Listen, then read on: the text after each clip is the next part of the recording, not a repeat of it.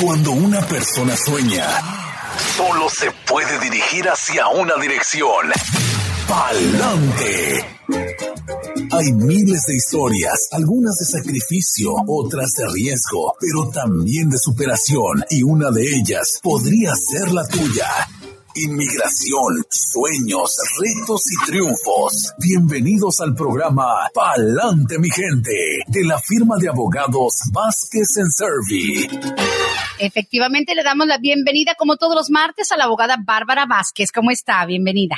Muchísimas gracias, muy bien por aquí nuevamente con ustedes compartiendo lo que es información sobre inmigración aquí en nuestro programa de siempre, Pa'lante mi gente, por Oxígeno Radio, todos los días martes de 10 a 10 y media. Y bueno, nuestra meta con estas programaciones siempre es mantenerlos informados y tratar lo mejor posible en el espacio que tenemos de contestar sus preguntas. Recuerden que siempre pueden encontrar nuestros episodios de Palante Mi Gente en nuestra página web de Vasquez and Survey y también en cualquier lugar donde ustedes acostumbren a escuchar sus podcasts. En nuestra página web también tenemos una sección de blog donde de costumbre ahí proveemos mucha información exclusivamente relacionada a diferentes temas de inmigración. Y bueno, hoy día, Brenda, les traigo información sobre la extensión automática de 540 días para ciertas categorías de permisos de trabajo, lo que está pasando con esa extensión. Y bueno, les recordamos antes de entrar a la programación oficialmente que la información que reciben por este medio es de carácter general y no sustituye una consulta formal con un abogado que se especialice en la materia de inmigración. Y bueno, la Asociación Americana de Abogados de Inmigración, conocida como EILA, recién publicó lo que es un aviso para compartir información sobre la extensión automática de ciertas categorías de permisos de trabajo. En mayo del 2022, el Departamento de Seguridad Nacional publicó una regla final temporaria en el registro federal automáticamente extendiendo la extensión automática de 180 días a 140 días para ciertas categorías de permisos de trabajo. En el anuncio, el Departamento de Seguridad Nacional oficialmente reconoció que dado a los retos operativos de UCIS, las demoras en los tiempos de procesamiento para la renovación de los permisos de trabajo han incrementado significativamente. Entonces, con la meta de evitar que personas con ciertas categorías de permisos de trabajo sufran lo que es un lapso en sus permisos de trabajo mientras UCIS toma una decisión sobre las aplicaciones de renovación, el Departamento de Seguridad Nacional decidió automáticamente extender la validez de ciertas categorías de permisos de trabajo de 180 días a 540 días.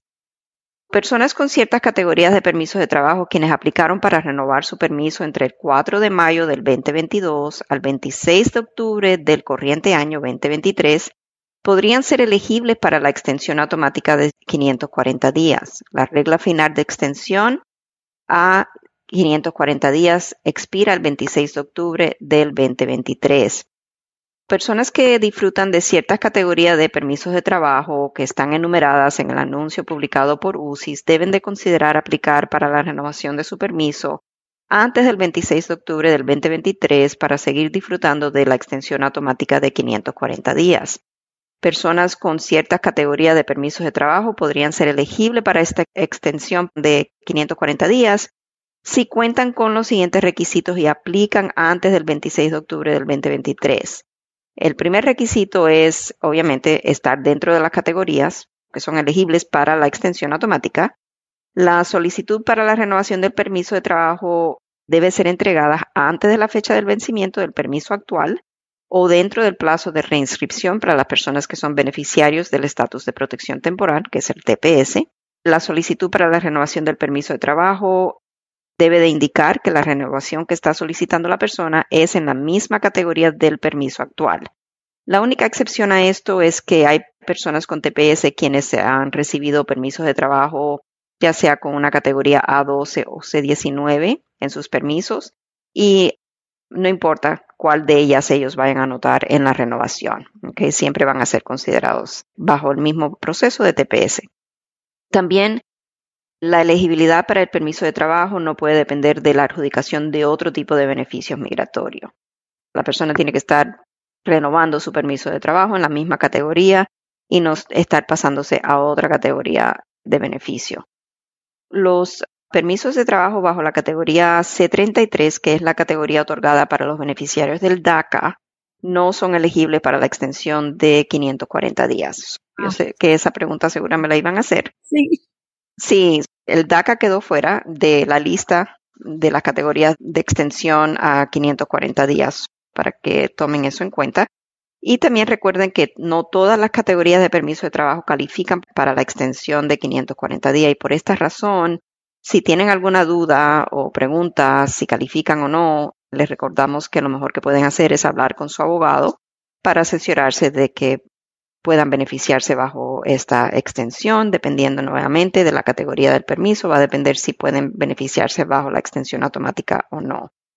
Después del 26 de octubre del 2023, UCIS regresará a proveer una extensión de solo 180 días, como era antes de costumbre del gobierno, siempre otorgaba lo que eran esos 180 días. Yo creo que el anuncio es muy importante y, nuevamente si hay alguna persona que tenga dudas si va a calificar o no, para esta extensión lo mejor que pueden hacer es hablar con su abogado o con un abogado que se especializa en la materia de inmigración para que el abogado lo pueda guiar. Importante que bueno, porque esa es una de las cosas que más preocupa cuando están en ese limbo entre un proceso y otro o renovando, se tarda y a veces dicen, bueno, ¿a quién le corresponde una extensión? Y pues sabemos que eh, causa mucho dolor de cabeza. Hay personas que hasta pierden su trabajo en la espera, ¿no? Sí, exacto. Y, y cuando UCIS anunció esto el año pasado en mayo, hubo muchas personas que sí perdieron su trabajo porque los empleadores no sabían cómo manejar la situación de la extensión y después UCIS publicó oficialmente este aviso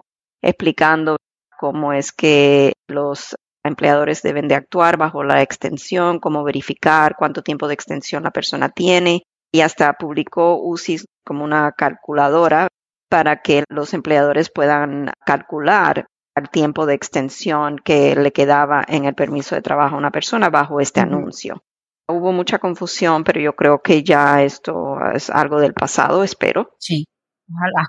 Sí, entonces yo creo que las personas que tienen permiso de trabajo deben de mirar los permisos de trabajo que tienen en estos momentos y ver cuándo se les vence, entonces también la categoría. Por ejemplo, para darle una idea, la categoría de asilo político es la C8, esa categoría queda dentro de las categorías elegibles. La C9 es para personas quienes tienen solicitudes de ajuste de estatus pendiente para la residencia. La C10, que es para las personas que están aplicando o aplicaron para la suspensión de deportación, cancelación de remoción, también bajo la ley NACARA, esa es la categoría que le pertenece, la C10. Mm. La C19, como habíamos mencionado, es personas que tienen solicitudes iniciales para el TPS. La A12, personas que ya tienen TPS otorgado y tienen un proceso de renovación. Y es muy importante que las personas que tienen TPS, que están, por ejemplo, ahora los salvadoreños que están por aplicar o están dentro ya del plazo de solicitud para reinscripción del beneficio del estatus de protección temporal, deben de hacer su trámite para volverse a coger, reinscribirse al TPS Claro. y aplicar dentro de ese plazo para que entonces puedan disfrutar de lo que es esta extensión de los permisos de trabajo, porque sabemos que en estos momentos esas categorías de personas con TPS están, muchas de ellos, dependiendo del país, están bajo una extensión automática. Queremos que sepan que aunque tengan esa extensión automática, el gobierno ha anunciado ya que hay un periodo de reinscripción que tienen que cumplir con ese periodo de reinscripción y aplicar para volver a cogerse el TPS. Ah, bueno. Y es importante, como dice usted, que analicen la categoría. Eso no es para todos los permisos de trabajo, no es una sombrilla que abarca absolutamente todas. Exactamente. No toda persona va a calificar. Si tienen duda, por eso le digo que si tienen abogado en su caso, que se comuniquen con su abogado y si no, que tal vez consulten con un abogado que le pueda guiar. Sí, claro que sí. Abogada, y por cierto, me está preguntando precisamente un radioescucha salvadoreño. Dice, pregúntale a la licenciada, ¿dónde puedo agarrar mi récord o la aplicación 821 y la I-765 para renovar mi TPS porque me lo pide USCIS online? Esos formularios están en línea. Puede poner ahí una búsqueda general en Google y formulario I-821 y ahí puede ver la solicitud. Ahora lo que no sé es si está preguntando para que él llenar la solicitud o si UCIS le está pidiendo que le envíe una copia de que ya aplicó ah. para la renovación del TPS y eso, si no tiene copia él, a lo mejor el abogado que le hizo el trámite o puede pedir un FOIA, pero el FOIA se va a demorar muchísimo. Ah, Siendo de El Salvador, tiene que tomar en cuenta que el periodo de registro nuevo para las personas de El Salvador abrió el 12 de julio y corre hasta el 10 de septiembre. Oh. Nos comentaba incluso que, bueno, que cuando la persona, por lo que es el salvadoreño, el TPS, que sí debe haber un registro, ¿no? De esas solicitudes que nos estaba preguntando Radio Escucha. Sí, sí, lo que él quiere es una copia de las solicitudes que él ha enviado anteriormente para renovar su TPS lo puede conseguir a través de un pedido del FOIA, pero tiene que tomar en cuenta que los pedidos del FOIA son demorados. No es algo que él va a recibir antes de que termine el plazo del 10 de septiembre para volver a reinscribirse. Es muy importante que si piensa reinscribirse y quieres hacerlo a tiempo, debe de hacerlo antes del 10 de septiembre del 2023. Pues bueno, qué bueno que lo, lo puede revisar así, pero igual, como dice usted, o sea, si tiene alguien trabajándole su caso, sí también pueden acudir a quien lleve ese expediente, ¿no? Sí, claro.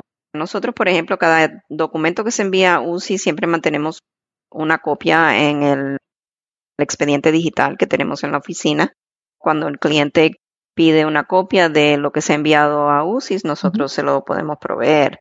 Pero no sé en realidad cuál es la situación de este cliente, si él ha hecho su solicitud es el mismo o si a lo mejor ha acudido a un notario. ¿Me entiendes? Hay diferentes situaciones. Sí, por cierto. Mire, tenemos una pregunta de parte de Margarita que nos llega a través de Facebook. Dice, yo quisiera saber si es verdad que un proceso se puede atrasar cuando cambias del tipo de petición que se ha hecho. Yo llevo dos años que sometí lo de la visa U. Mi hija se acaba de hacer residente permanente por medio de su esposo ciudadano tengo entendido que ella en tres años se hace ciudadana. ¿Ella me puede pedir y me agiliza mi proceso o ya no estaría en el proceso de la visa U? No, el proceso que la hija haría por ella como ciudadana estadounidense, una vez que la hija se haga ciudadana estadounidense, es un proceso totalmente diferente y separado al proceso de la visa U. Mm. No están conectados. No, no están conectados y uno no va a tener nada que ver con el otro. El proceso por la hija no va a agilizar el trámite de estatus U. Si ella califica bajo el proceso que le va a llevar a cabo la hija, entonces eso va a tener sus propios tiempos de procesamiento y sí puede ser que ese caso le salga más rápidamente que un trámite de estatus U, pero lo que siempre deben de tomar en cuenta las personas que están en esta situación, porque hay muchas personas que han aplicado para un estatus U y después tienen un hijo que es ciudadano y cumple 21 años de edad o se convierte en ciudadano, es que si la persona bajo el estatus U solicitó un perdón por una base de inadmisibilidad que usualmente no es perdonable, vamos a decir como un reclamo falso de ciudadanía que sabemos que a través de una hija ciudadana estadounidense la mamá, la solicitante de la residencia, no puede pedir un permiso de un reclamo de ciudadanía falso, porque la ley no lo permite, pero bajo el estatus U sí lo permite. Ese perdón, si se lo han otorgado bajo el estatus U, no transfiere a un caso nuevo de la hija, por ejemplo. No es transferible el perdón. Los perdones bajo el estatus U no son transferibles a otro proceso migratorio. Siempre que estamos evaluando un caso para ver si la persona puede a lo mejor hacer otro trámite que no sea tan demorado como lo es el trámite de estatus U. En muchos casos tenemos que decirle al cliente, sabe que no califica porque usted tiene una base de inadmisibilidad que solamente a través del estatus U es perdonable.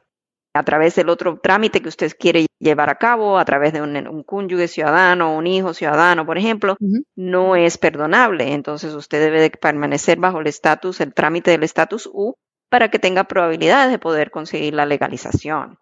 Ay, bueno, pues hay tantos factores que influyen en cada caso, por eso es malo decir, es que mi compadre me dijo y que mi primo hizo un proceso.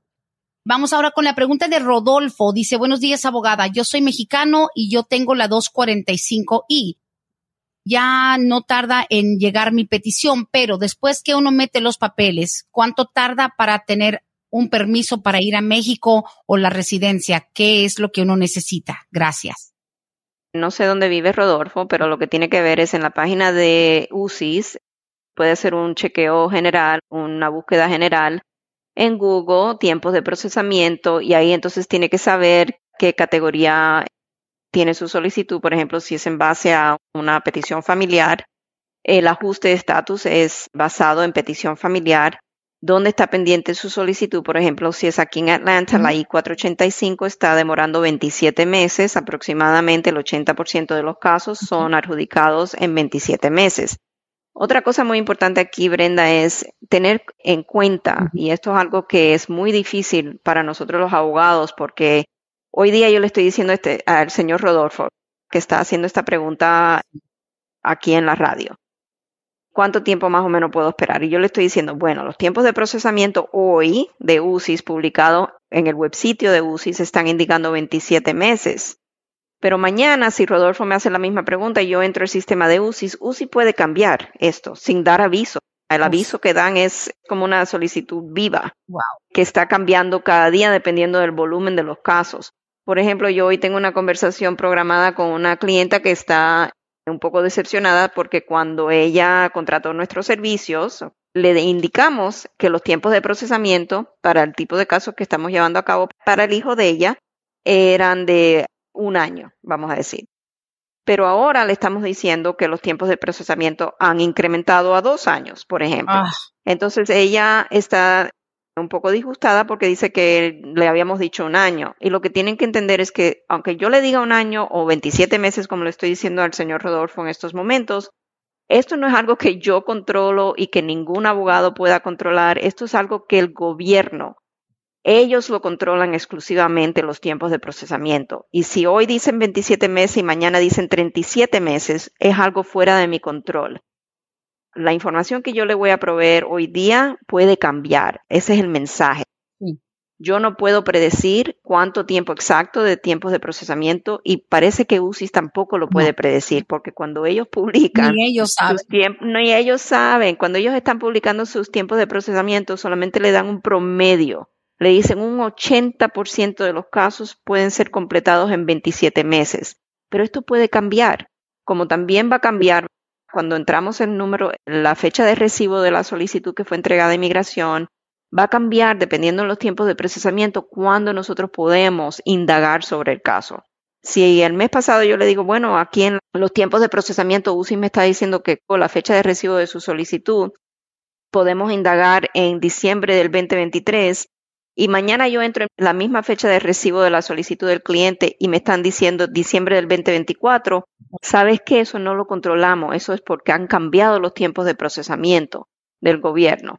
Y quisiéramos tener nosotros, obviamente, un control sobre los tiempos de procesamiento de UCIs. ¿Qué más quisiéramos nosotros? Nosotros tampoco queremos que los casos estén pendientes en nuestra oficina indefinidamente, como han demorado tanto estas solicitudes, pero no, no lo controlamos. Y es lo que me toca decirle a los clientes casi a diario, desafortunadamente. Yo comenté la semana pasada que los abogados no cobran por mes o por años que llevan el caso. A ustedes se les va obstaculizando el flujo de los casos. Ustedes quisieran entrar, trabajar el caso y que la persona logre su estatus y like next, vámonos. O sea, tampoco les conviene a ustedes que esto se pare completamente porque igual les afecta la posibilidad de aceptar clientes nuevos. De hecho, mencioné que hubo una etapa hace como dos o tres años que ustedes pararon por meses el aceptar nuevos clientes para poder atender a los que tenían. Y, para mí me resulta muy prudente que prefieren sacrificar ingresos y dinero en volumen para poder atender a los que tienen. Pero a nadie, por ejemplo, ustedes si un caso se tarda dos, tres, cuatro años, ustedes no están cobrando extra por el tiempo, ustedes de hecho podrían estar incluso perdiendo. Exacto, porque cada llamada, cada correo electrónico, obviamente tenemos que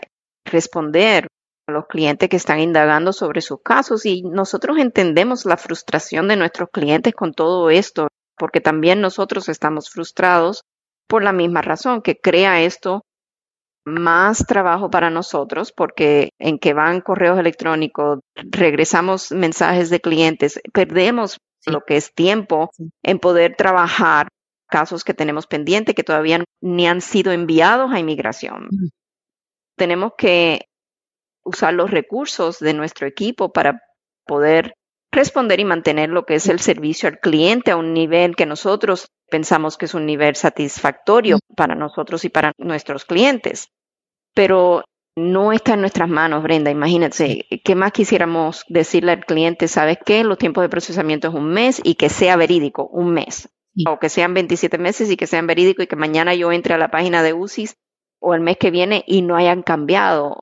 Pero no es así, desafortunadamente. Desafortunadamente no. Y vamos a aprovechar estos últimos minutos. Tengo tres preguntitas express. Dice, ¿le puedes preguntar a la abogada, please, dónde y cómo puedo obtener copia de un file de mi hermano? Dice, ya no está en la oficina de Sperling. Le dije qué tipo de caso. Dice, de una deportación. Digamos, alguien fue deportado. ¿Cómo se puede adquirir ese récord o ese file? Él va a necesitar dar la autorización, la firma para pedir el record. Una tercera persona, como es un hermano o alguien desasociado al caso, que no sea la persona, no puede solicitar, la persona o el abogado no puede solicitar. Por ejemplo, yo no puedo solicitar un expediente sin que el cliente me dé a mí como abogado la firma, la autorización para yo recibir el expediente migratorio. Él va a necesitar hacer el trámite, hacer el pedido, no importa que esté fuera del país, se pueden enviar los documentos para que él lo firme. Y entonces se entrega la solicitud del FOIA dependiendo a la agencia gubernamental de donde está pidiendo. Por ejemplo, aquí sería a lo mejor a la Corte de Inmigración si hubo una orden de deportación, ICE, si ICE tuvo algo que ver, por ejemplo, si fue el hermano detenido dentro de Estados Unidos y fue pasado a custodia de ICE, se pediría también el expediente ICE o si fue la patrulla fronteriza es otra agencia. Quien lo deportó de, la frontera o de un aeropuerto, se pide entonces el CBP FOIA. Eso hay que saber de qué entidad estamos pidiendo el FOIA. Muy bien. Y eso se puede hacer a la carta, pueden ir a solicitar eso con, obviamente, el interesado. O con la autorización del interesado, suponiendo que él está fuera del país. Sí. Bien, bien. Siguiente pregunta dice, yo estuve casado con una ciudadana americana de aproximadamente el 2016 al 2020 ella me metió papeles, no sé en qué quedó ese proceso, pero nosotros nos dejamos en el 2020 y nos divorciamos. Ahora me quiero casar con mi actual pareja, quisiera saber, ella también siendo ciudadana, ¿me ayuda en algo el proceso anterior? No, el proceso anterior no le ayuda.